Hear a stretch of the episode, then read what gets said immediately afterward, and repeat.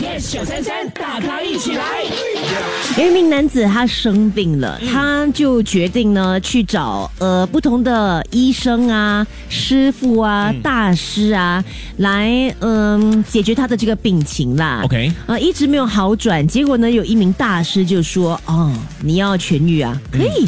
可以，你就这么做，去哦收集哦啊，一百件女性的内裤，什么？并且穿在身上，你的病情就会好 转。